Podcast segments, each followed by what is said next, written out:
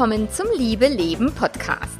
Dem Podcast für alle Liebenden, alle Paare, Langzeit- und Kurzzeit und auch die Singles, die sich mit dem Thema Beziehung auseinandersetzen wollen oder müssen. Ich bin Melanie Mittermeier, Affärenmanagerin und Liebescoach und ich freue mich total, dass du da bist. In dieser Episode habe ich Verstärkung dabei. Es geht um Teil 2 mit meiner Kollegin Claudia Huber und wir reden über erotische Fantasien. Ganz viel Spaß dabei!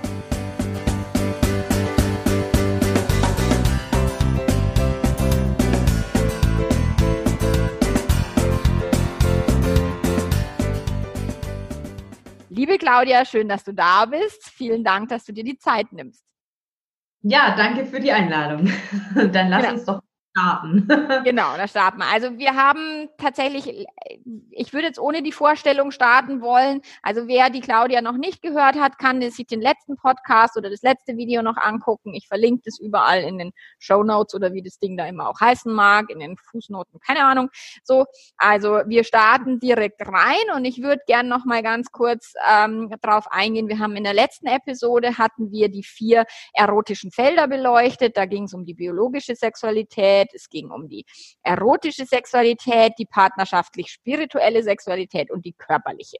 So, und in dieser Folge geht es darum, dass wir genau einen von die, also ein Feld genauer beleuchten und zwar erotische Fantasien, also erotische Sexualität und genauer noch erotische Fantasien. Und da habe ich einen großartigen Workshop von dir mitgemacht, erst vor kurzem online. Das war super dass du auch online die Sachen so anbietest, um eben meine eigenen erotischen Fantasien zu erforschen und generell das Feld der erotischen Fantasien, weil es ist ein Riesenfeld und ähm, ich denke auch alle Paare, die jetzt zuhören, zuschauen, können dafür was, was mitnehmen, um die eigene Erotik zu entwickeln, um die eigene Sexualität besser zu verstehen und dann eben auch in der Langzeitbeziehung halt auch damit äh, sich weiterzuentwickeln. Also, let's go.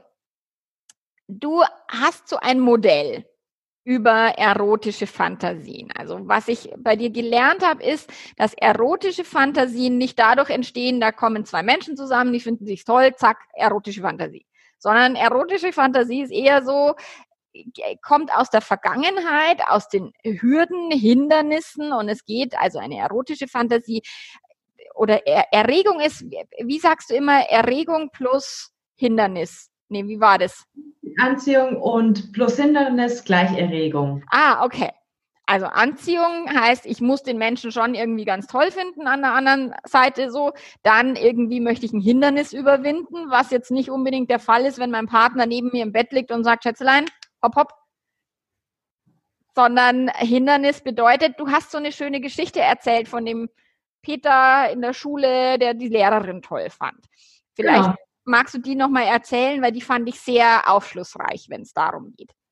Ja, also das Modell, das basiert ja auf Jack Morans Buch Erotische Intelligenz und ich habe es einfach nur rausgenommen und habe es dann für das Publikum ein bisschen besser dargestellt, weil das Buch ziemlich komplex ist. Es ist ein tiefenpsychologisches Modell, weshalb man auch ein bisschen tiefenpsychologisch denken muss, um dann halt nicht die äh, nicht so ganz krude Schlüsse zu ziehen. Dementsprechend befindet sich das auch alles sehr in so einem psychologischen Raum, weshalb es die Erotik aber super gut erklärt. Und ähm, die Grundgleichung, die er aufgestellt hat, ist ja, wie wir gerade gesagt haben, Anziehung plus Hindernis gleich Erregung. Und äh, Anziehung, das kann noch jeder verstehen. Irgendwie fühlt man sich angezogen, findet jemand attraktiv, heißt sonst irgendwas aus unterschiedlichsten Gründen. Das mit dem Hindernis wird dann immer so ein bisschen komisch. Aber dieses Beispiel mit dem Peter in der Schule. Peter ist in der Schule, ist, keine Ahnung, sagen wir mal, zwölf, zwölf zwölf Jahre alt, 13 Jahre alt, so dann, wenn man so richtig anfängt, erotische Fantasien zu entwickeln auch. Ähm, und er findet das, die Oberreferendarin total sexy. Und dann, wie man vielleicht noch in dem Alter ist, sagt man das derjenigen und die, die, die Lehrerin, die Frau Müller schön, die sagt natürlich nein, weil sie darf nicht. Und ähm, ja, so 12-, 13-jährige Jungs sind jetzt auch nicht das, was Erotik von der erwachsenen Frau unbedingt anregt. So, und dementsprechend ähm, ver verlagert sich diese, diese Ablehnung, die Peter irgendwann mal mit, die, mit Frau Müller schön erlebt hat, verlagert sich dann in seine eigenen Fantasien. Und diese Fantasie, die erotisch aufgeladen ist, ähm, zeigt, also wandelt dieses Hindernis der Ablehnung, ich darf sie nicht haben, ich darf sie nicht begehren, sie möchte mich nicht, äh, wandelt er so um, dass er sich unwiderstehlich fühlt in dieser, äh, in dieser Fantasie und Frau Müller schön ihn mit allen möglichen Mitteln der Kunst verführt, so dass er sich als gewollter und starker Mann fühlt. Und das ist so der Ursprung seiner erotischen Geschichte. Mhm. Und die erotische Geschichte hat generell einen Ursprung wahrscheinlich irgendwo in dem Alter oder auch kann es früher schon entstehen oder, oder wie kann ich mir das vorstellen? Prinzipiell kann Erotik über das ganze Leben entstehen und verändert sich auch über das ganze Leben. Aber die prägenden und die einschneidenden Themen, die fangen, die fangen wirklich ganz früh an, wenn sich ein Mensch sexuell begreift und ähm, das kann schon sehr früh sein. Also das ist, ist unterschiedlich. Man hat da nicht so richtig gute Daten, aber Kinder können auch schon sexuelle Erregung spüren. Die assoziieren das nicht so wie wir Erwachsene. Deswegen ist es sehr gut, dass man Kinder Kindererotik leben lässt und Erwachsene Erwachsene Erotik. Ähm, und dann fängt es an, sich im sexuellen Selbstwert äh, kommen irgendwelche Hindernisse, die immer wieder mit der eigenen Frau, mit dem eigenen Frausein, mit dem eigenen Mannsein identifiziert sind. Oder man hat wirklich sexuelle Ablehnung erlebt. Oder man hat Dinge erlebt, die für einen sexuell geprägt sind oder wo eine Erregung, eine körperliche Erregung da war, die man sexuell verarbeitet hat. Ein bisschen schwierig, dieses Modell, weil da ganz viel äh, Annahmen da sind oder ganz viel Modelldenken im mhm. psychologischen Sinne da drin ist. Und das prägt quasi die Erotik oder das, was einen im tiefsten Inneren eigentlich anmacht. Welche Bilder dann das Gehirn daraus macht, ähm, das ist super unterschiedlich, weil das nicht immer unbedingt wie bei Peter direkt mit dieser einen einschneidenden mhm. Erlebnis tun hat, sondern weil es eben irgendwas sein kann und das Gehirn assoziiert dazu irgendeine Lösung, die es erotisch verarbeitet. Deswegen kann man auch alle möglichen anderen Dinge total spannend finden, was im eigenen Leben niemals relevant wäre. Das sind Fantasien, die man teilweise nicht so richtig versteht oder wo man sich fragt, will ich sowas wirklich ausleben oder ist das eigentlich nur ein Hirngespinst? Und wenn man solche Fragen sich stellt, dann kann man sich überlegen, entspricht es mir wirklich, habe ich da wirklich Bock drauf oder entspricht es wirklich meinen Werte- und Normvorstellungen? Wenn dem nicht so ist, ist es eher eine Tendenz da, dass man die Dynamik verstehen sollte, die da dahinter steckt und nicht so sehr das Eins zu eins ausagieren. Mhm.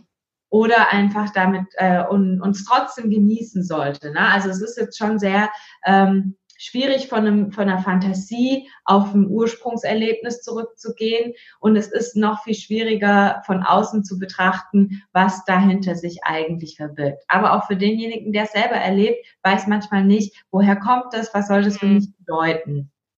Also tatsächlich habe ich, seit ich mich eben durch deine Hilfe da erforsche selber, habe ich viele Aha-Erlebnisse gehabt, eben über Ablehnung und dann äh, macht meine Fantasie quasi, überwindet dieses Hindernis. Oder ich habe früher sehr oft Fantasien gehabt, so Swingerclub oder Gruppensex fand ich sehr spannend. Ich bin dann in einen echten Swingerclub gegangen, habe festgestellt, das ist es 0,0 in der Realität, also 0,0, weil ich will gemeint sein und nicht nur zufällig da sein und habe festgestellt, das ist ein Baustein meiner Sexualität, also da soll sich jemand nach mir wirklich verzehren ähm, und nicht nur, ach praktisch, weil du auch gerade da bist, so, ähm, was ich auch festgestellt habe, dass es eben verschiedene Fantasien gibt, wie beispielsweise Gangbang. Das funktioniert gut im Kopf. In der Realität würde ich alle erschießen, ähm, würde ich nie praktizieren können, weil ich gar nicht so offen bin, Menschen wirklich an meinen Körper ranzulassen.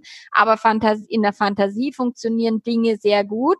Und dieses erotische Lebensthema, worum es ja auch geht in diesem Modell. Ich habe für mich festgestellt, es hat schon sehr viel mit Begehren zu tun, mit ich bin die, die eine beste, schönste, tollste und jemand findet das ganz großartig und kann seit 20 Jahren an nichts anderes denken. So, das ist etwas, was in meinem Kopf sehr gut funktioniert, was in der Realität 0,0 würde ich das leben wollen mit irgendeinem Typen, den ich vor 20 Jahren mal irgendwie, der mich abgelehnt hatte, ähm, so jetzt eine echte Sexualität zu erleben, aber in der Fantasie funktioniert der ganz gut. Und deswegen fand ich das so spannend, mich dazu zu erforschen und eben auch gerade das Thema mit dem Hindernisse überwinden, weil eben ich meine, wir kommen dann noch zu diesen vier Eckpfeilern, wo ein Eckpfeiler zum Beispiel dieses Verbote übertreten ist. Und wenn meine Kunden kommen und die haben Affären und natürlich ist eine Affäre das Paradebeispiel an Erotik, an, an Begehren, an, an Hindernisse überwinden, weil es gibt so viele Hindernisse, die da zu überwinden sind. Das ist verboten, das darf man nicht. Ähm, dann muss man gucken, wie kriegt man das hin, dass man das äh, verleugnet. Dann ist es vielleicht ein Machtspiel, weil es in der eigenen am Arbeitsplatz stattfindet, whatever so. Und eine Affäre ist quasi das Paradebeispiel, finde ich, für erotische Fantasien, die dann auch ausgelebt werden. Und dann stellen die Menschen fest, okay, warum kann ich in der Affäre so eine Knaller-Erotik leben und so einen Knaller-Sex haben und nicht in meiner echten Beziehung? Und um das zu verstehen und zu verarbeiten, finde ich dieses Modell so cool, weil da sind so viele Dinge dabei, die eben in einer normalen Beziehung, wenn der Partner sagt, Schatzel, jetzt ist gerade Tatort vorbei, können wir denn jetzt ein bisschen poppen? welches Hindernis gibt es denn da zu überwinden? Also irgendwie so gar keins. Und das ist dann, finde ich auch, macht es Erotik halt nicht so spannend. Das Spannende ist da, das Hindernis zu, zu, zu verstehen und das zu packen. Nämlich das Hindernis, ich habe jetzt gerade gar keinen Bock auf diesen geplanten Sex. Das ist auch, also das ist cool. dann High Class. Also man will ja mhm. eigentlich schon irgendwie Sex, aber eigentlich ist es mega scheiße mittlerweile. Wenn man das Modell kennt, dann kann man genau so gucken, was ist jetzt hier das Hürdennis? Okay, ich habe überhaupt keinen Bock. Ich finde dich eigentlich prinzipiell schon ganz nice, aber äh, nee. Und dann ist es die Challenge, sich selber über dieses Hindernis rüber zu hieven okay. und äh, dann über das, das Körperliche teilweise auch in, also da schließen wir von an, am letzten ähm, Podcast an, über dieses, dieses Körperliche sich dann reinzusteigern und wenn man dann noch seine eigenen erotischen Fantasien kennt, kann sogar so ein Sex ein Knallersex sein, wenn man es natürlich nicht jede Woche macht. Also, mhm. wenn man jede Woche sagt, okay, Tatort, hm, jetzt muss ich mich überwinden, ja gut, hä, dann ist genauso scheiße, aber es kann auch spannend sein, diese Unlust als Hindernis zu verstehen, die einen challenged. Okay, cooler Hinweis, sehr, sehr cooler Hinweis. Habe ich so noch nie gesehen in, in dem Sinne, weil es manchmal eben wirklich eine Challenge ist und ich das auch anstrengend finde, mal über meine eben Unlust hinauszugehen oder ich bin müde oder ich bin äh, im Business-Modus oder solche Dinge. Ähm, aber ja, das ist, äh, das ist eine gute Idee, werde ich mal ausprobieren. Auf jeden Fall, das nochmal als Hindernis zu betrachten. Man sollte es vielleicht nicht jedes Mal machen, wenn man keinen Bock hat, weil damit ähm, untergräbt man ja auch seine eigene Glaubwürdigkeit vor sich selber. Aber wenn man eigentlich merkt, okay, es ist gerade nur, ich habe eigentlich habe ich Zeit, eigentlich ist auch gar kein Problem, aber ich habe wirklich ich bin nur so faul. typischen faulen Schweinehund jetzt irgendwie so dabei und ich bin eigentlich noch gar nicht kopfmäßig in der Stimmung, dann ist es eine coole Herausforderung, das ist, dem sich mal mhm. zu stellen. Weil wie häufig ist es so, dass im Prinzip nichts dagegen spricht, aber eigentlich ist Ah. Ja, und danach ist dann schön und danach ist man dann froh, also ah, wie gut, dass wir uns jetzt die Zeit genommen haben oder wie gut, dass ich dieses Hindernis überwunden habe, weil es war jetzt schön und es fühlt sich gut an und jetzt kann ich irgendwie ganz äh, genüsslich einschlafen. Also auch das ist ähm, ist sehr oft und das, was mir auch meine Kundinnen beschreiben, wenn sie dann den Sex hatten, ist es ja eigentlich ganz schön. Also es ist ja nie so, dass sie sagen, oh, der Sex mit meinem Mann ist so schlecht. Also klar, kommt auch vor, aber, aber meistens ist es ja dann doch irgendwie schön, nur dieses Überwinden oder dieses Hindernis eben der Lustlosigkeit auch da aktiv mit einzubauen und als eben Hindernis zu empfinden. Cool. Ja, lass uns doch mal zu den vier, vier Eckpfeilern kommen. Die fand ich, fand ich sehr spannend. Zum, also äh, er, er, erzähl sie uns mal und ähm, ja, dann schauen wir mal, dass wir die eigenen, also die Pfeiler nochmal genauer beleuchten, alle vier. Gut. Also bei, bei den Hindernissen, da, da zoomen wir jetzt irgendwie rein, weil er hat, äh, Jack Moran hat vier verschiedene Arten von Hindernissen beschrieben, wie solche erotischen Hindernisse zustande kommen. Das Spannende ist, dass diese Hindernisse uns immer wieder auch begegnen in anderen beruflichen oder auch sonstigen menschlichen Kontexten. Und dementsprechend ist das Modell gar nicht so fern von einer anderen Lebensrealität, weshalb es auch teilweise Partnersuche und so weiter auch mit beschreiben kann. Und da hat er vier verschiedene Dynamiken festgestellt, so Grunddynamiken. Das eine ist die Sehnsucht. Da ist das Hindernis, wir können etwas oder jemanden nicht so haben, wie wir das uns gerade wünschen. George Was Clooney. Bitte? George Clooney. Zum Beispiel. Oder halt einfach selbst den Partner. Also wenn der. Partner nicht da ist und äh, wir denken, oh, jetzt hätten wir gerade Zeit und es ist gerade ein bisschen langweilig und es juckt auch irgendwie untenrum ein bisschen. Ähm, und es ist nicht das Waschen, was gerade fehlt, sondern einfach nur, wir haben wirklich Lust dann, ähm, dann, dann denken wir so, oh, wie schön und dann ist er da, dann ist leider halt auch seine Tennissocke da oder sonst irgendwas da und dann merken wir ganz schnell, wie Sehnsucht uns, uns doch in eine erotische Stimmung bringen kann, wie aber die wie ein Kartenhaus zusammenbricht, wenn die Realität manchmal da ist. Mhm. Kann natürlich auch positiv genutzt werden, man muss nur wissen, wie, aber ich denke, da kommen wir nochmal später drauf. So, dann gibt's noch das Thema Macht, also Suche nach Macht da ist das Hindernis, dass zwei Menschen überhaupt zwei Menschen sind, die haben zwei unterschiedliche Vorstellungen und dieser Aushandlungsprozess ist quasi das, dieses, diese Hin dieses Hindernis der zwei verschiedenen Willen zu überkommen. Und da kennen wir die zwei Mechanismen, sich durchzusetzen, also zu dominieren oder sich zu unterwerfen. Das heißt, äh, wirklich zu sagen, okay, in Ordnung, du machst, ich folge dir. Und da ist es in so freiwilligen Situationen ähm, eine ganz, also ist es total spannend, weil da gibt's eigentlich keinen Führer und keinen Folgenden im eigentlichen Sinne, der, wer hat da mehr Macht oder weniger, kann man nicht so richtig sagen, weil wenn jemand sagt, ich gebe mich vollkommen hin, Wunsch nach Hingabe ganz häufig Thema von Macht, ich gebe mich absolut dir hin, dann ist auch immer so die, die Anspruchshaltung, ja, aber du musst schon auch das tun, was mir gefällt. Sonst sage ich nämlich hier Stopp. Mhm. Nein, nein. Mhm. Also da ist das Thema Suche nach Macht immer wieder ganz spannend, ähm, wie sich das im Alltag so, so präsentiert, wie sich das in der Erotik präsentiert.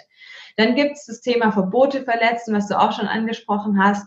Da ist das Hindernis, dass man überhaupt von außen irgendwie ein Verbot bekommt und das über, überbringt, also überkommt man, indem man die Hürde trotzdem nimmt, das Verbot trotzdem überkommt oder äh, so ein bisschen an sich an dem Verbot vorbeimogelt, zum Beispiel Sex in der Öffentlichkeit, böses Verbot, aber mein Balkon ist ja schon öffentlich, könnte jeder mitbekommen, ist aber nicht so öffentlich, dass es öffentlichen Ärgern, also mhm. der Bestoß des öffentlichen Ärgernisses äh, widerspricht. Ne? Also von daher, da gibt es natürlich auch so diese ganzen Graubereiche, die man, die man austarieren kann.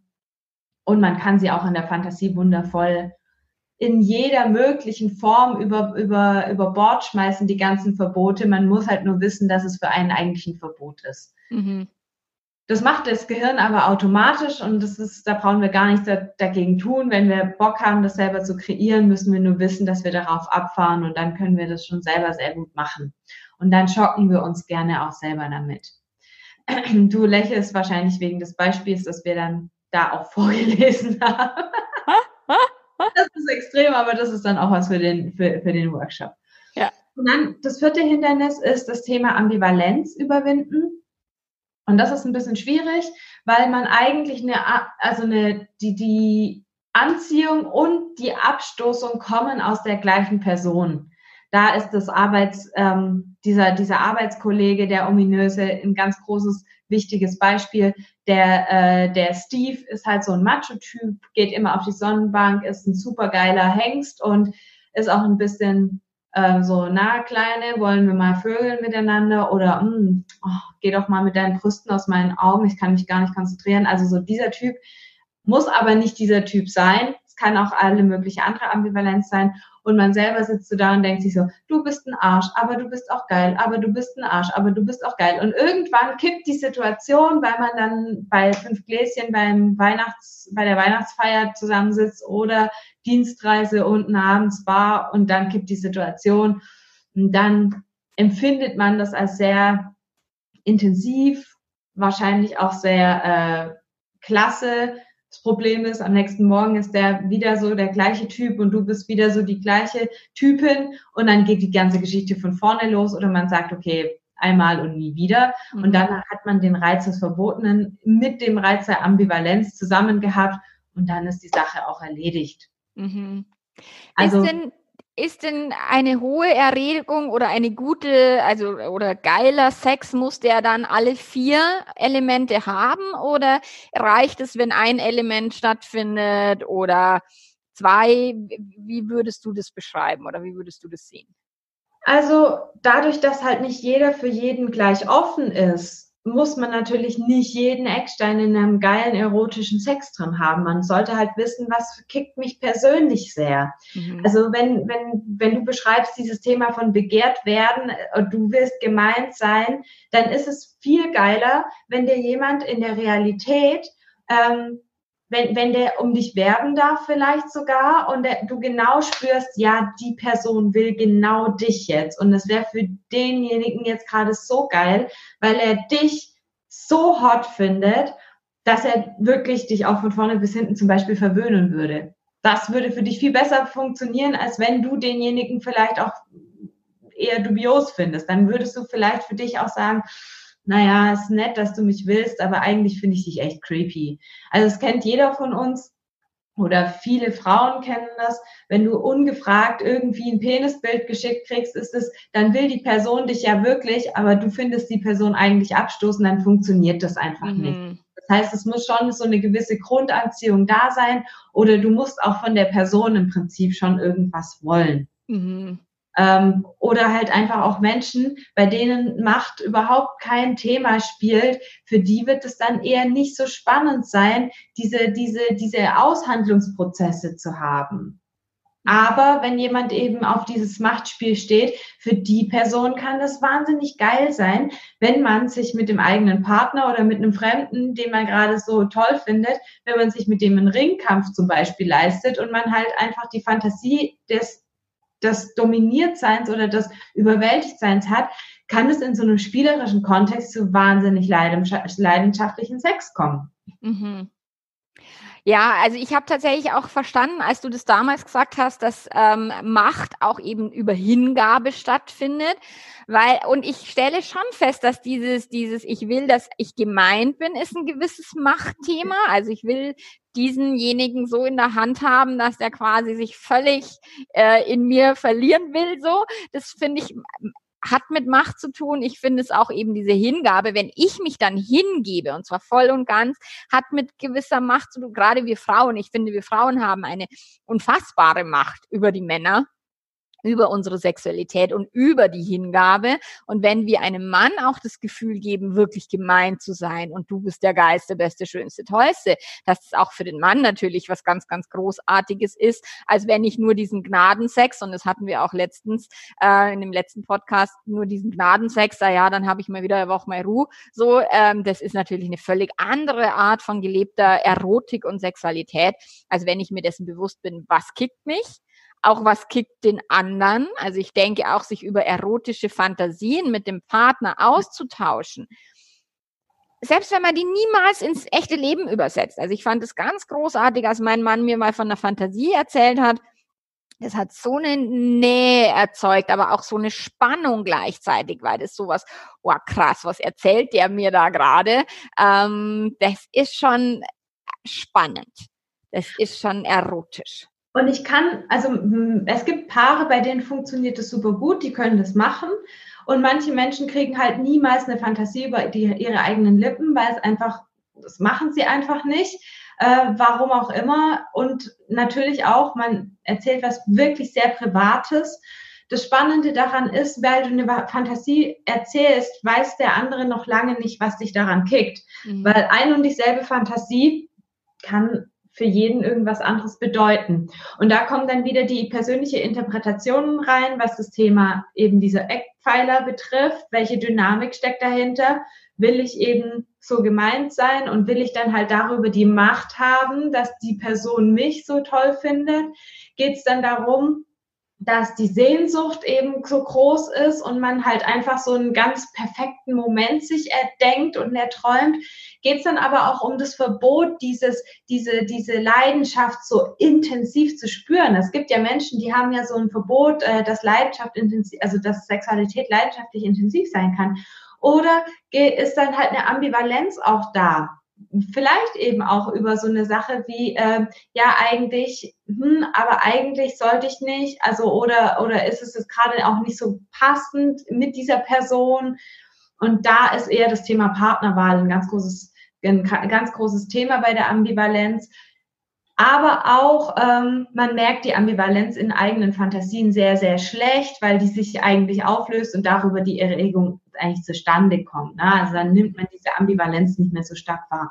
Und deswegen ist es, sich diese Fantasien zu erzählen, einerseits ein riesiger Schritt, äh, andererseits, wenn man weiß, welche Dynamik man an, anziehen findet, was für einen selber der, das Storyplot ist, der eigentlich wiederholt werden sollte für einen selber, dann kann man dem anderen auch andere Hinweise geben, dann muss man nicht die Geschichte erzählen, dann kann man dem anderen sagen, du hör mal zu, mich kickt das halt, wenn, ähm, wenn wir uns Texte schreiben, weil ich darüber Sehnsucht aufbauen kann. Mhm. Dann kann ich mich so richtig reinsteigern in diese Sehnsucht.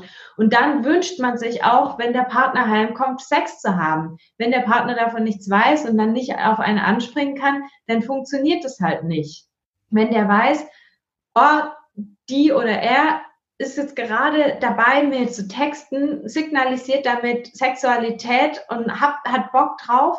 Ich schreibe, wenn ich kann, so zurück und ich schaue, dass ich in irgendeiner Form, ähm, wenn ich nach Hause komme, so bereit bin für mich selber, dass ich halt auch Bock habe, dann funktioniert das richtig, richtig cool. Man hat natürlich jederzeit auch Möglichkeiten, Veto äh, mhm. einzurichten. Das ist ja nicht das Thema, sondern es ist eine Möglichkeit, diese Erotik zu nutzen, um im Alltag viel mehr Erotik reinzubringen und auch Sexualität reinzubringen, die wieder kickt und nicht nur dieses Abturnen von irgendwelchen Orgasmus. Genau. Ja, also das ist natürlich auch berechtigt, auch gut, hilft auch, wenn man nicht so viel Zeit hat und irgendwie trotzdem Sex haben möchte. Aber dieses andere dabei mhm. zu haben, ist super klasse. Oder auch. Vor allen Dingen, lass mich da kurz einhaken. Ähm, was ich halt merke, durch das, dass ich ja mit, mit jeden Tag mit Affären zu tun habe, mit wem texten die Menschen? Nicht mit, mit ihrem Partner. Sie ja. texten mit anderen und ganz, ganz viele Affären entstehen über diese Texterei, über die WhatsApp und dann haben wir die Telefonnummern ausgetauscht oder wir fanden, haben uns auf der Arbeit kennengelernt und haben wir uns private Nachrichten geschrieben und die bauen dann diese Erregung oder auch diese Erwartung und Sehnsucht mit jemand anderem auf, der dann auch noch dazu verboten ist, wo dann sofort ein zweiter Eckpfeiler dazu kommt, der, der meistens auch noch zusätzlich kickt. Ähm, und äh, machen eben diese Aktivitäten auch, die dann bewusst diese Eckpfeiler ansteuern, nicht mit dem eigenen Partner. Die haben dann vielleicht Sex im Park, hinterm Baum, aber nicht mit dem eigenen Partner, sondern mit der anderen Person, weil es sehr viel leichter ist, mit dieser anderen Person zu leben ähm, zu praktizieren, weil das Gehirn da halt auch noch dazu Hormone unterstützt ähm, durch die durch die biologische Sexualität. Aber das können wir auch und und ich habe das festgestellt. Ich habe mit meinem Mann gesprochen und ich habe gesagt, ich finde das mit dem Verboten super. Ja. Also ich liebe Verbote, also das kickt mich enorm und deswegen wäre Affäre, passt nicht mit meinem Wertesystem zusammen, aber Affäre wäre für mich das Nonplusultra, glaube ich, an, an Erregung so. Ähm, aber es ist für mich keine Option im echten Leben, weil es für mein Wertesystem, ich mag eben meinen Partner nicht anlügen. So. Wer aber dieses heimliche, verbotene, äh, sehnsuchtsvolle fände ich mega. Und dann auch noch Macht haben, weil der andere vielleicht auch verheiratet ist und dann auch seine Partnerin betrügt und so. Finde ich in der Fantasie mega großartig. Und dann habe ich mit meinem Mann gesprochen, habe gesagt, na, wie könnte man denn jetzt in der Beziehung dieses Verbotene reinbringen? Und dann sagt er zu mir, ja, weißt du, Schatzel, da müssen wir in der Kirche vögeln. Und habe ich gesagt, ah, stimmt, auf die Idee bin ich noch gar nicht gekommen, dass wir, wie du sagst, auf dem Balkon oder dann auch in der Öffentlichkeit oder im Busch, im Park, hinterm Busch im Park, solche Dinge auch zu tun mit dem eigenen Partner, um dann eben genau dieses Muster anzusprechen. Nur die Menschen glauben immer, das ist hängt von der anderen Person ab. Dabei hängt es nur davon ab, dass dort eben ganz verschiedene Eckpfeiler angesprochen werden, die mit dem eigenen Partner nicht möglich sind. Beziehungsweise man gesteht sich das nicht mehr ein oder kommt nicht mehr aus dem Quark, weil wenn man dann zum Beispiel Kinder zu Hause hat, und ich denke, bei dir sind auch Affären häufig da, wenn, wenn auch Kinder da sind, mhm. ja, die Kinder, das ist auch so ein unausgesprochenes Verbot und für manche Leute auch eine Ausrede, keinen Sex mehr zu haben, dann, dann klappt es aber mit der Affäre trotzdem und dann stellt also die Person stellt sich dann nicht mehr die Frage, warum kann ich denn mit der, mit der Affäre das, mit meinem Partner kann ich das nicht, aber die Kinder sind trotzdem da, also die werden nicht wegradiert durch eine Affäre. Und da ist halt so die, wenn man das weiß, kann man zum Beispiel auch mit dem Partner sagen, du, hör mal zu, die Kinder sind da, ähm, ist ein bisschen schwierig gerade, komm, lass uns doch mal was anderes machen. Lass uns doch mal schön verboten tun. Und äh, die vielleicht, wenn die groß genug sind, äh, ihn sie zu Hause lassen und dann zu sagen, wir sind jetzt gerade mal unterwegs. Mhm. Was ist daran das Problem? Und dann wissen beide, okay, jetzt geht's, jetzt geht's irgendwie um was und jetzt muss man irgendwas suchen. Wo können wir denn vögeln, ohne dass wir erwischt werden und so. Also das hat schon was Schönes, wenn man den Partner mit ins Boot holen kann. Mhm. Deswegen ist dann so ein Kind durchaus eine Herausforderung, aber eben auch ein Hindernis, dass man, also über das man drüber kommen kann im Sinne von der Erotik. Und das, also unser Leben ist ja voller Hindernisse. Mhm. Man muss halt nur wissen, zu welchem Hindernis kann man sich, äh, fühlt man sich mehr zugezogen. Und ich meine gerade so Affären, die machen unfassbar viel mit einem. Und das Spannende ist, Menschen, die halt über lange Zeit mit der gleichen Person eine Affäre haben, da darf sich die Dynamik auch nicht verändern. Trennt sich der andere ja. Mhm. einmal, verliert das Ganze so ein bisschen an seinem Zauber, weil dann ist er wieder erlaubt und dann kommt man wieder mit dem, mit der gleichen Geschichte in Kontakt wie mit dem Partner. Es läuft tot. Klar, manchmal passen die Partner auch nicht wirklich gut zusammen und dann ist der andere Partner vielleicht doch ein passenderes Gegenstück. Aber das ist häufig so eine große Illusion, weil Alltag tritt auch in der neuen, also in der Affäre, die dann zu einer Beziehung ja. wird, tritt einfach wieder auf und dann ist man geneigt, vielleicht jemanden wieder kennenzulernen. Das macht man häufig ja nicht bewusst, sondern die Leute, die es bewusst machen, die kommen wahrscheinlich irgendwie auch nicht dann unbedingt zu dir, Melanie. Nein. wollen ihre, äh, die ihre Affären auch nicht managen lassen und auch nichts daran verändern, sondern die zelebrieren das, das ist für die Lebensstandard. Und da aber nochmal genauer hinzugucken, wo fehlt mir was in meiner sexuellen Erotik? Wo möchte ich wieder Spannung erleben? Weil in der Erotik geht es um Spannung. Da geht es mhm. um spannungsgeladene Sexualität, die eigentlich sehr viel mit mir selber zu tun hat, wenig mit meinem Partner.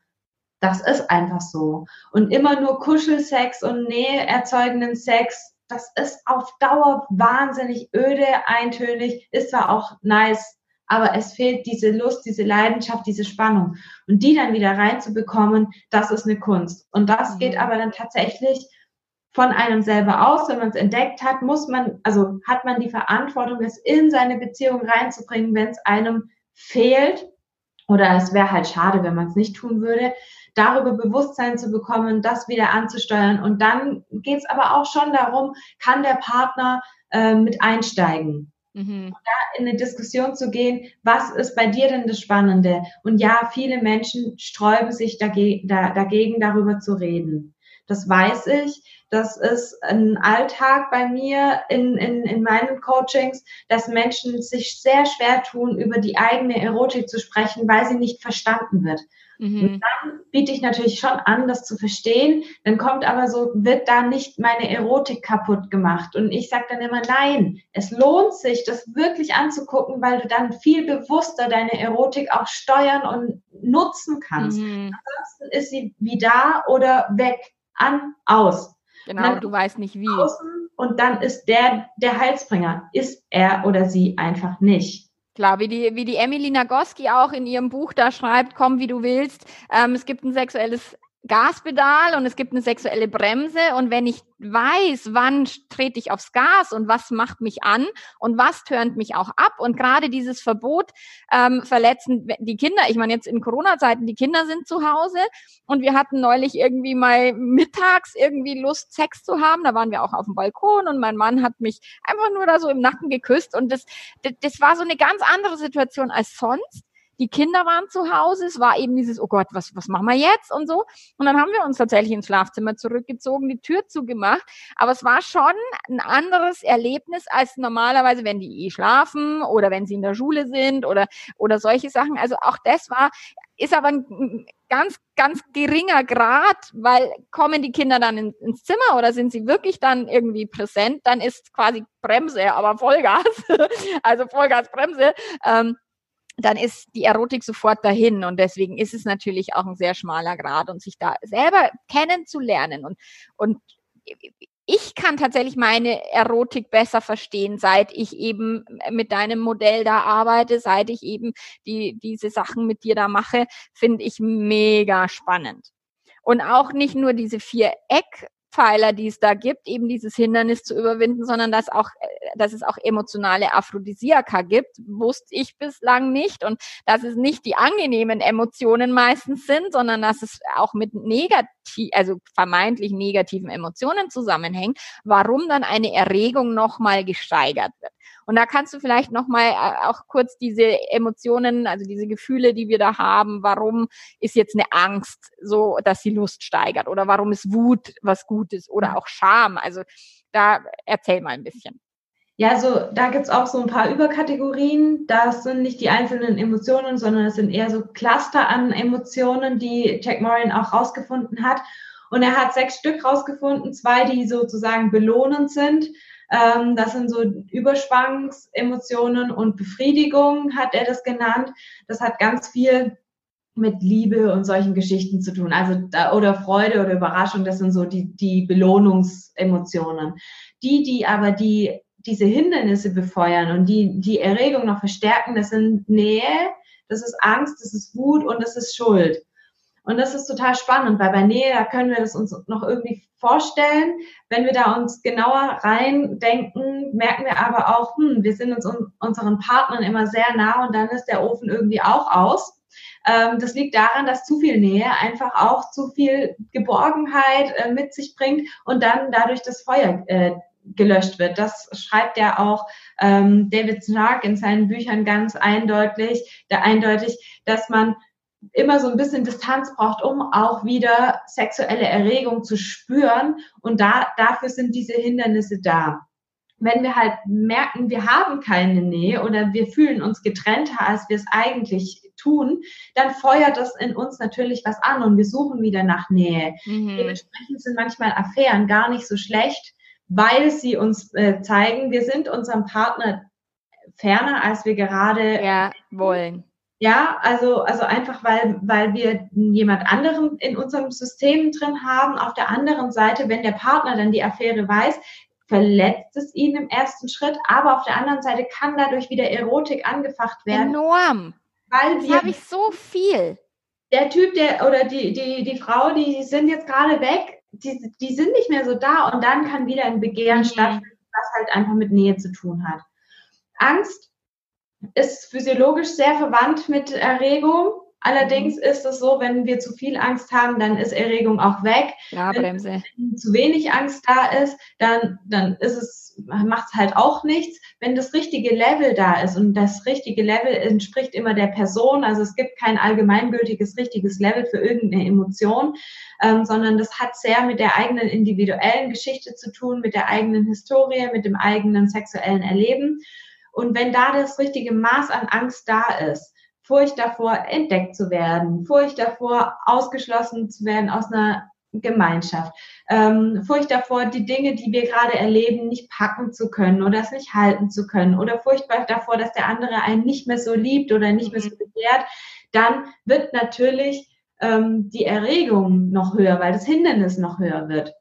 Es muss natürlich alles in einem entspannten Rahmen sein, so dass man das noch genießen kann, dass die Angst auch in eine Selbstsicherheit umschlagen kann, also in eine mhm. Sicherheit umschlagen kann, sonst, sonst erfüllt es nicht den Sinn.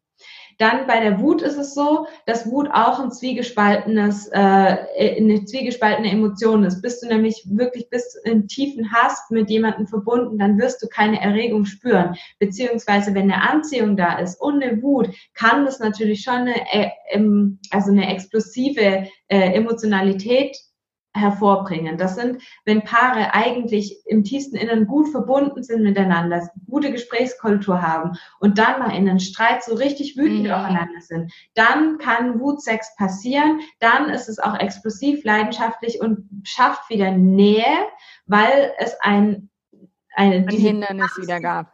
Über, über, überbrückt.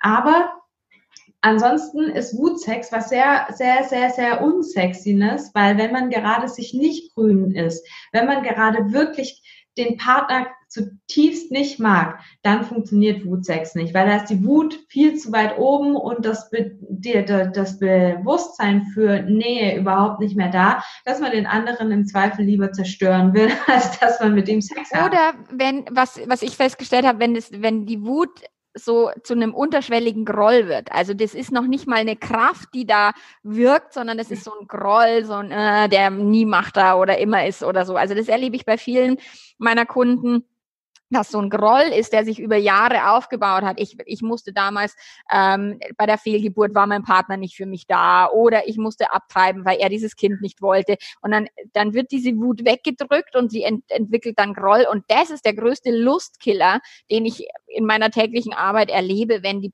auf, aufeinander sauer sind, so unterschwellig, aber es nicht aussprechen.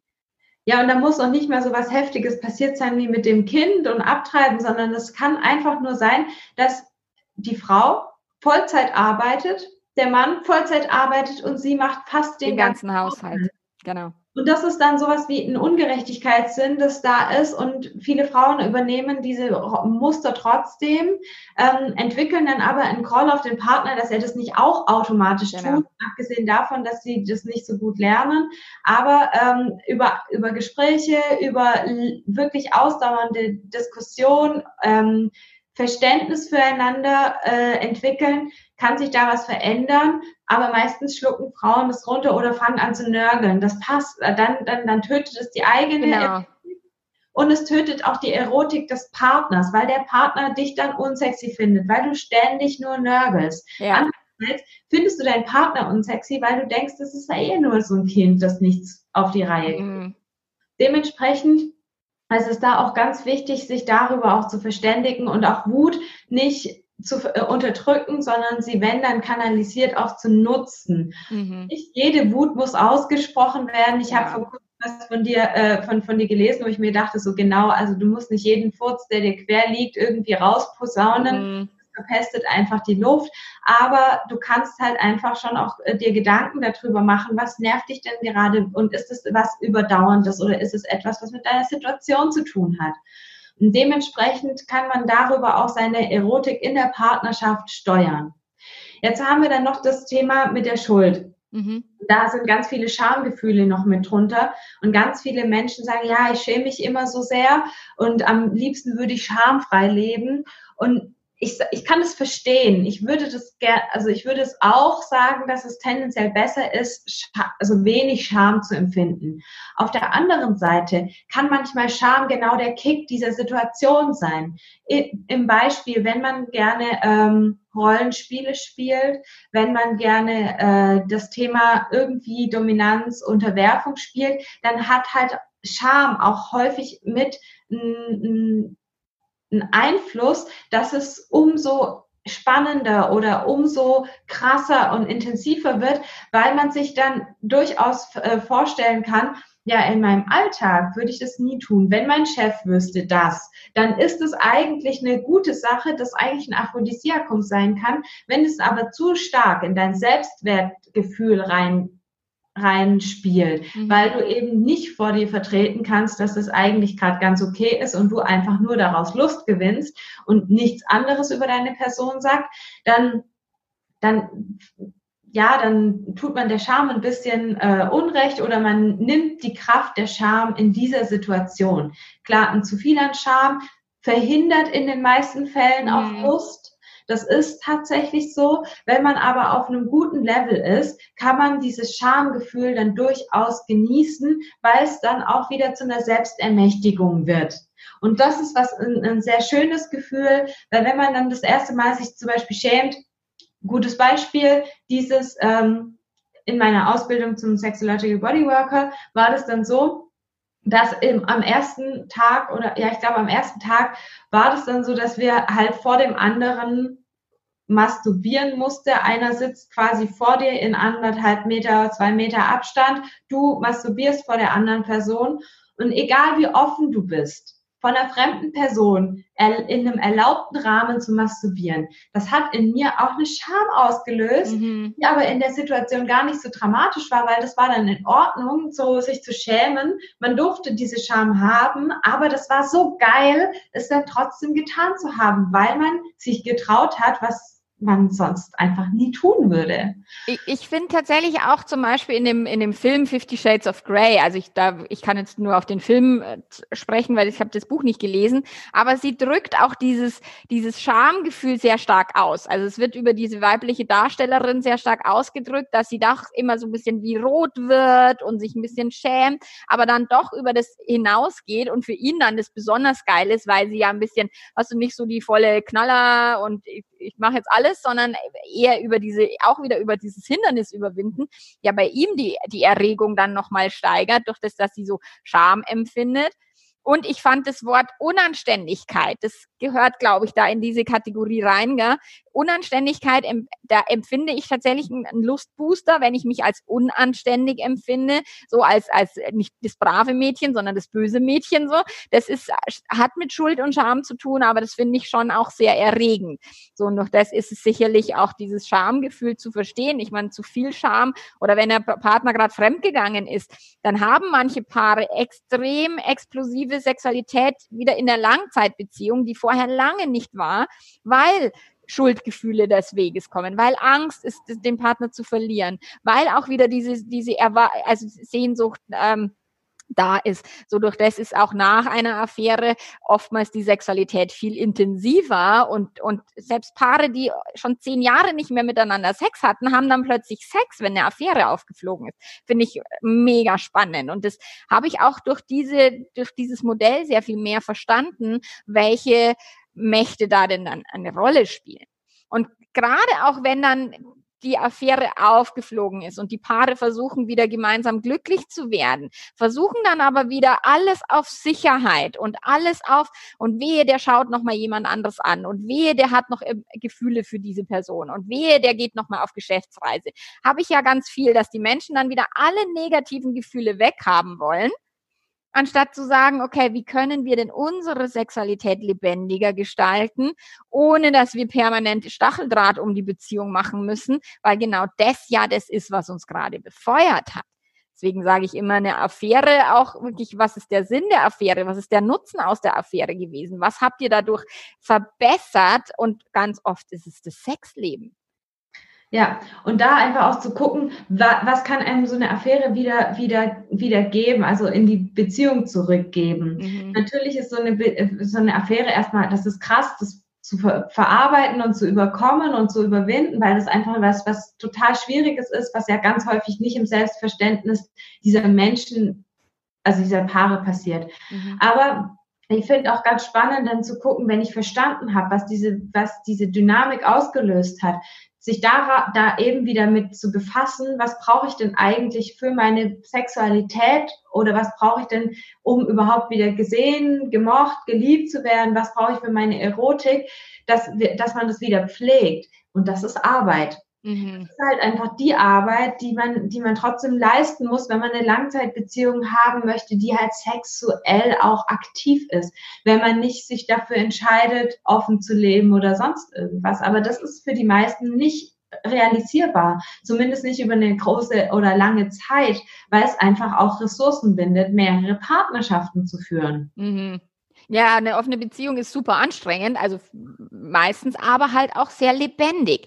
Und das ist das, man muss ja auch nicht irgendwie, jetzt lebe ich einmal offen und dann lebe ich das immer, sondern man kann die Beziehung ein Stück weit ein bisschen öffnen, erstmal im Kopf öffnen, erstmal verstehen, was passiert da, verstehen, dass der Partner auch andere Menschen toll findet, auch wissen, dass die andere Menschen meinen Partner toll finden. Ich finde meinen Mann extrem sexy, wenn der angebackert wird von einer. Da, je nach Tagesverfassung kann ich mal richtig wütend und eifersüchtig werden oder ich kann auch richtig angeregt werden durch das, dass ich verstehe, mein Partner ist ein toller Typ und den finden auch andere Frauen heiß.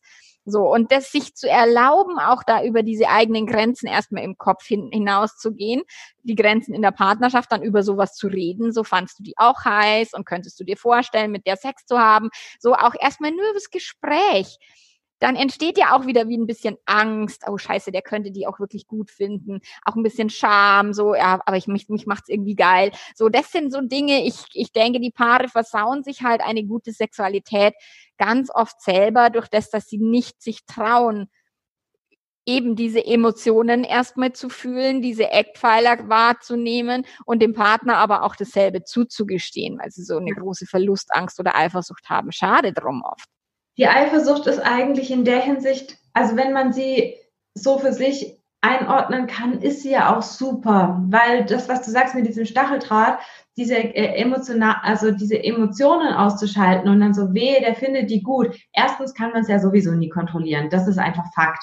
Und wenn, wenn man dann aber schafft, dieses, weh, der findet es gut, als Verbot für sich selber, also so ein ausgesprochenes Verbot zu haben, aber das für sich selber zu nutzen, nicht für den Partner, weil im Endeffekt, wenn der durch Verbote getriggert wird und du sagst, weh, du findest sie toll, ja, was passiert dann? Ja, ja, er findet sie noch toller. wirklich selber geschaufelt. Also das sind, das sind so, so Dinge, ähm, wie man eben das, wenn man es versteht. Ich habe ein Beispiel, das fand ich sehr eindrücklich. Da war ein Mann, der kam zu mir und der hatte halt ständig mit Kursteilnehmerinnen Affären. Also der hat für ein Unternehmen gearbeitet, wo er halt viele Kurse gegeben hat, äh, Consulting halt. Und dann hat er einfach mit Kursteilnehmerinnen gevögelt. Das ist halt ein No-Go, weil er halt in einer festen Partnerschaft war und es ist ein No-Go, weil es halt eine Kursteilnehmerin war und am besten halt noch irgendwie quick and dirty auf einer Toilette. So, krasse Sache. Das hat er überhaupt nicht verstanden, weil er gesagt hat, ja, eigentlich liebe ich meine Frau wirklich. Der Sex zwischen uns ist nicht schlecht. Keine Ahnung, was da bei mir kaputt ist. Es geht mir echt nicht um den Sex mit diesen Frauen. Als der dann kapiert hat, es geht um dieses Verbot und er das hinbekommen hat, mit seiner Frau das zu kommunizieren, hat die einen geilen Move gemacht, mit dem keiner von uns gerechnet hat. Die hat gesagt, ja, dann mach doch. Okay. Die hat gesagt, ja, dann mach doch. Und in dieser Situation war es dann so wie ein Schalter umgelegt. Mhm. Der wollte nicht mehr. Für ihn war es gar kein Problem mehr, seine Kursteilnehmerinnen Kursteilnehmerinnen zu lassen. Ich, und den habe ich tatsächlich selber festgestellt, als wir damals darüber gesprochen haben, die Beziehung zu öffnen und zu sagen, okay, wir, wir erlauben uns auch die Möglichkeiten. Sie waren bei Weitem nicht mehr so spannend. Es war bei Weitem immer so, dass es mich so gekickt hat und, und, und als vorher, vorher war das wie so eine Sehnsucht, ich will das unbedingt, aber ich darf das nicht, ich will das unbedingt, ich darf das nicht. Und dann war das plötzlich erlaubt und dann, okay, ja, könnte ich jetzt machen, aber eigentlich will ich gar nicht. Es war schon sehr spannend, also über dieses, auch mal den Move anders zu machen, kontraintuitiv zu sagen, okay, dann mach doch dann hab halt den Sex auf der Toilette, solange du immer ein Kondom benutzt und irgendwie mir keine Kinder oder Krankheiten heimbringst, alles fein. Also fein auch nicht, aber ich muss es ja nicht unbedingt wissen. So, und dann zu gucken, wie verändert sich die Dynamik, ist natürlich mega cool. Und das Spannende ist, da merkt man erstmal, wie viel dieses, dieses Verbotene, dieses nicht Erlaubte ausmacht, ja, mhm. wo wir uns eigentlich alle so viel ähm, ja, Hürden aufbauen und uns so viel Leid zufügen, weil wir uns Dinge nicht erlauben. Mhm. Das, ist, das ist wahnsinnig faszinierend, vor allen Dingen in langjährigen Beziehungen. Und wenn, also du hast es ja auch erlebt, und wenn dann so dieses Erlaubte da ist, dann überlegt man, will ich das jetzt wirklich ja. oder was ist das? Weil im Endeffekt ist es genauso anstrengend, wie wenn du deinen Partner aus der, aus der Jogginghose rausbringen musst, musst du den anderen ja auch erstmal irgendwie, dann musst du sich anbahnen, dann musst du halt irgendwie die Gelegenheit finden, dann weißt du irgendwie, Klosex ist irgendwie auch scheiße, weil da hat man eh nichts davon eigentlich. So, und dann, dann passiert ja. eben wieder ganz andere Denkvorgänge. Da wird Kapazität frei und man fängt von sich aus was ganz anderes an. Und wenn das dann zu sowas kommt, dann ist es viel bewusster und dann hat das eben auch eine andere Qualität. Mhm. Ja. Also ist einfach tatsächlich so. Und es ist eben diese irrige Annahme, wenn ich meine Beziehung öffne, dann vögelt mein Partner nur mit, anderen. Letzten Endes geht es ja dann um die gemeinsame Sexualität. Klar, wenn, wenn jetzt eine kaputte, Be also eine Beziehung, die eh schon nicht mehr funktional ist, sondern sagen, okay, wir müssen die jetzt öffnen, weil ich habe eigentlich gar keine Lust mehr mit dir zu vögeln. Und dann aber lass uns Haus und Kinder, keine Ahnung, und Hund und Hamster behalten. So, dann ist es natürlich, dass durch das Öffnen der Beziehung der Konflikt nicht weniger wird, sondern eher größer. Aber wenn die Beziehung funktional ist und wir uns erstmal nur erlauben, dass wir auch Bock mal auf andere Erfahrungen haben und dass wir auch andere Menschen toll finden und, und darüber uns austauschen können, man muss es nicht unbedingt öffnen, aber durch eine, eine gewisse gelassene Haltung erleben, also habe ich erlebt, erlebe ich die Sexualität in meiner Ehe viel intensiver, viel spannender, viel erfüllender als vorher über dieses klassische Monogam und ja nicht vor allen Dingen über das, dass ich mir erlaubt habe, mir die Lust auch außerhalb zu holen und, und mir zu erlauben, andere Männer toll zu finden, hat sich bei mir sehr gut lustvoll ausgewirkt. Übers Ausleben dann tatsächlich nicht so sehr. Das habe ich dann festgestellt, okay, wenn ich es auslebe, dann ist es auch nicht mehr oder weniger. Es reicht mir oft in der Fantasie oder dieses, ich könnte, wenn ich wollte. Ähm, doch das ist es, muss ein Paar für sich dann die eigenen Bedingungen eben rausarbeiten. Die eigene Sexualität, wie du sagst, das ist richtig, richtig Arbeit, wenn wir eben 10, 20, 30, 40 Jahre guten Sex haben wollen. Der fällt nicht vom Himmel und der kommt auch nicht vom Partner, sondern das ist etwas, was wir uns erarbeiten müssen in einer Partnerschaft. Und genau deswegen fand ich eben dieses Modell so cool, dass wir verstehen, es geht um Hindernisse und gar nicht um, wir liegen nach, der, nach dem Tatort irgendwie gemütlich im Bett und jetzt zack, zack. Äh, so. Aber eben auch ja dann das Hindernis der Lustlosigkeit als Hindernis zu sehen. Also fand ich jetzt wieder mega spannend, mich mit dir darüber zu unterhalten. Und ähm, dieses Modell ist großartig. Ich werde auch den, dein Video dazu verlinken. Du hast ein Video gemacht, was es nochmal sehr schön deutlich macht. Das werde ich verlinken. Und ansonsten, wo finden dich die Leute, wenn sie dich brauchen? Die finden mich auf meiner Webseite, also claudia-elisabeth-huber.de, Elisabeth mit Z, damit man sich auf Ja nicht merken kann. Ja. Auf, auf Facebook findet man mich auch und auch äh, sporadisch auf YouTube. Okay. Ja, sehr cool. Also wenn ihr irgendwelche Themen habt, Sex, ein Sexcoach wie die Claudia, die ist witzig, die ist, äh, die macht auch ganz äh, coole Sachen. So, wenn du Lust hast, den Workshop erotische Fantasien mit ihr zu besuchen. Es gibt im Juli, glaube ich, gibt es wieder eine neue neue äh, Möglichkeit. Also ich war da erst großartig, mega, mega cool. Ja, also kümmert euch um euren Sex, kümmert euch ums Poppen, hört meinen Popcast, der manchmal ein Popcast ist. Schaut bei der Claudia vorbei und dann wünsche ich euch ein schönes Sexleben und äh, wir hören uns bis zum nächsten Mal. Danke, Claudia, dass du da warst. Ihr Lieben, ciao, ciao.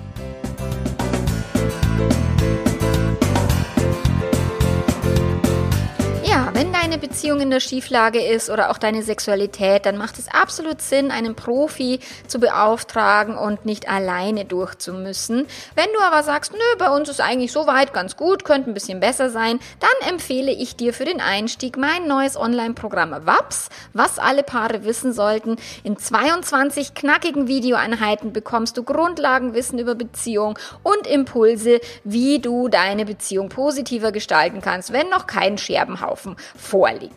Und nächste Woche gibt es eine Sonderpodcast-Folge genau zu WAPS. Bis dahin, ciao, ciao.